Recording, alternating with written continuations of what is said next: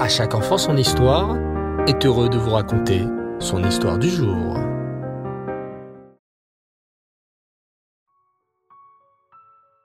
Tov les enfants, bonsoir. J'espère que vous allez bien et que vous avez passé une bonne journée. Baruch Hashem. Eh oui, Hanouka approche et je sais que comme moi, vous avez hâte. Hanouka, cette si belle fête où Hachem a fait de grands nissim, de grands miracles au clan Israël, qui a su garder la Torah malgré les interdictions des Grecs. D'ailleurs, dans la paracha de cette semaine aussi, la paracha de Vayeshev, Hachem a fait de grands miracles pour protéger Yosef Hatzadik. Il a fait en sorte que Yosef voyage avec une caravane qui transporte de bonnes odeurs, qu'il n'ait pas à travailler Shabbat et qu'il puisse garder Torah et Mitzvot même chez Potiphar. D'ailleurs, Yosef a continué de garder les mitzvot et les enseignements qu'il avait étudiés avec son père Yaakov. C'est pourquoi Hachem l'a protégé et l'a fait réussir dans la maison de Potiphar. Alors, écoutez bien cette histoire. Rabbi Meir de Prémichlan avait un élève, Reb Gedalia. Celui-ci vendait des tissus qui coûtaient une grande fortune. Mais il faisait très attention au poids et au métrage des tissus qu'il vendait. D'ailleurs, de peur d'être malhonnête, il changeait de maître tous les trois ans. Évidemment, le contrôleur venait, par surprise, vérifier ce maître et prendre les taxes de l'État. Si le maître était à peine abîmé, le contrôleur faisait payer à Gabriel une lourde taxe. Voilà que nous sommes vendredi après-midi. Et le contrôleur arrive chez Reb Gedalia. Celui-ci lui dit que c'est Shabbat pour les Juifs, et qu'il ne pourra pas le recevoir et lui donner l'argent qu'il lui doit. Monsieur le contrôleur, Shabbat va bientôt rentrer à la maison, et le vendredi, je ne travaille pas l'après-midi.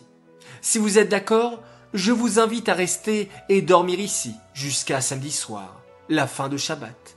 Ensuite, je vous montrerai mon matériel et je vous donnerai la taxe pour les ventes de tissus. Le contrôleur répondit. Ok, qu'il en soit ainsi. Reb Gedalia voulut quand même demander à Rabbi Meir conseil, mais c'était presque Shabbat.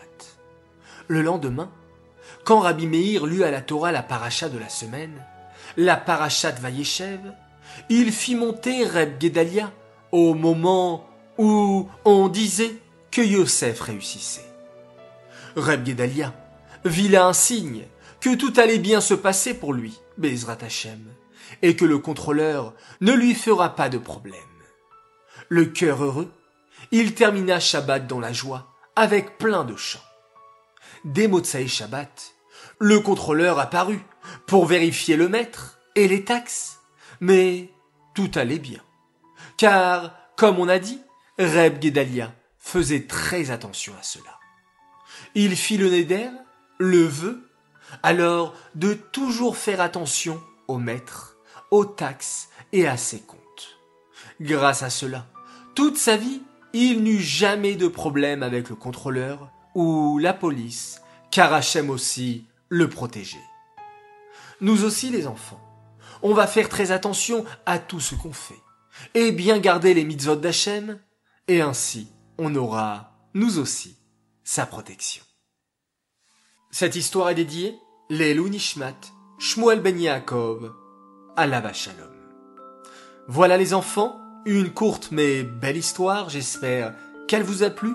Je vous dis Laila Tov, faites de jolis rêves, fermez vos jolis yeux et tous ensemble, nous allons reprendre beaucoup, beaucoup, beaucoup de force pour être en pleine forme dès demain matin et faire alors un joli modéani.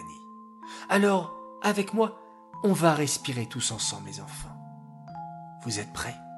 Alors, je vais vous demander d'inspirer à trois en prenant conscience de l'air qui passe dans vos narines. Un, 2, 3. On bloque la respiration. et on relâche par la bouche.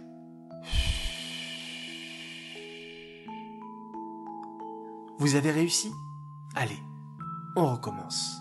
On va inspirer à trois par le nez, ensuite on bloque la respiration et on souffle par la bouche. 1, 2, 3. On bloque.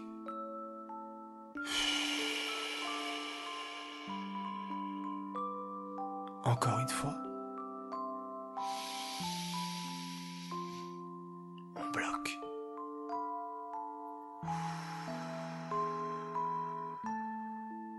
Une dernière fois les champions. On inspire. On bloque. Et on expire.